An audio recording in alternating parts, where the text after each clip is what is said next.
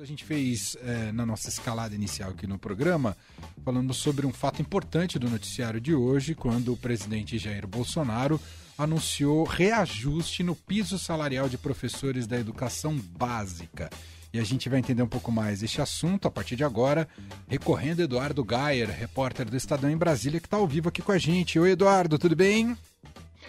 Oi, Emanuel, oi, Leandro, olá a todos os ouvintes da Eldorado. Um prazer falar com vocês aqui ao vivo, direto do Palácio do Planalto. É isso, direto do Palácio do Planalto. O presidente anuncia o reajuste para o piso salarial dos professores, que evidentemente sempre é uma boa notícia, porque o piso já não é adequado para os professores da educação básica aqui no país, uhum. mas a conta em grande medida é paga pelos municípios e estados, não é, Eduardo?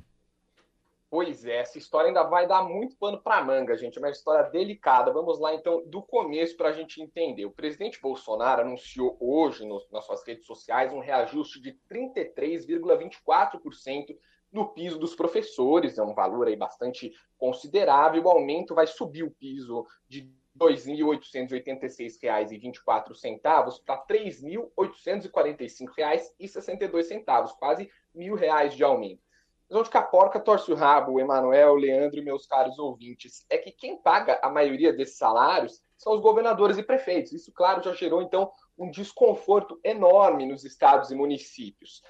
A Frente Nacional de Prefeitos emitiu uma nota hoje à tarde dizendo que a conta não fecha, não tem dinheiro para pagar os professores com um aumento dessa magnitude. E, além disso, coloca que há um problema jurídico nessa medida anunciada pelo presidente Jair Bolsonaro, nesse reajuste anunciado. Por quê? O reajuste dos professores é definido pela lei do magistério. E a lei do magistério está atrelada a dispositivos do Fundeb, o Fundeb que foi alterado em 2021. Então, o que, os, os prefeitos de muitas cidades estão dizendo? Seguinte, não dá para a gente é, refazer o piso dos professores com uma lei que foi reformulada. Então, olha, a chance de judicialização dessa história é bem grande, então tem um risco jurídico e tem um risco fiscal, que é o seguinte: os, os estados municípios não têm dinheiro para pagar essa conta, isso pode gerar um problema na máquina pública, atraso de salário, esse problema do funcionalismo que nós já conhecemos, né, Manuel? Sem dúvida. Uh, e, e, é isso, a agenda é muito positiva para o presidente Jair Bolsonaro em ano eleitoral, uhum. né, priorizar, valorizar os professores, que é sempre, eu, eu quero dizer aqui que é sempre algo muito bem-vindo. E quando você olha o piso dos professores, né, diante de uma sociedade que precisa deles, né, para ser uma sociedade evoluída, mesmo com aumento, ainda um piso muito baixo para aquilo que mereceria ganhar um professor. Feita essa ressalva, precisa ter responsabilidade também em relação às contas. Quer dizer, o Bolsonaro fica com a agenda positiva, mas na, hora H quem tem que assumir os custos são cidades e é, municípios e os estados. E aí a questão, dão conta do recado ah, desse aumento do piso dos professores? Então a tendência ainda é de muita disputa ah, pelos próximos dias. É por aí, não é, Eduardo?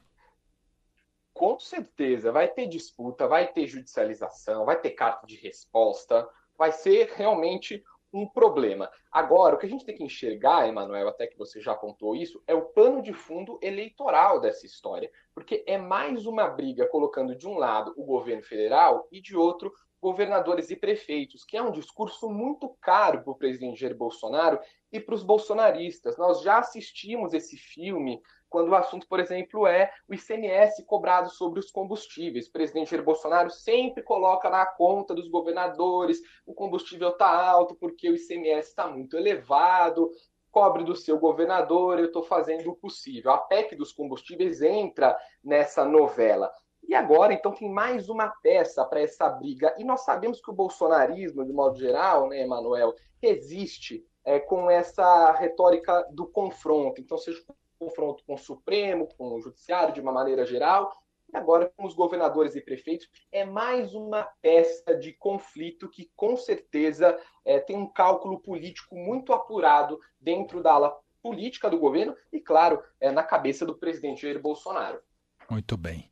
Tá aí, relato trazido para a gente diretamente da capital federal, do Eduardo Gayer.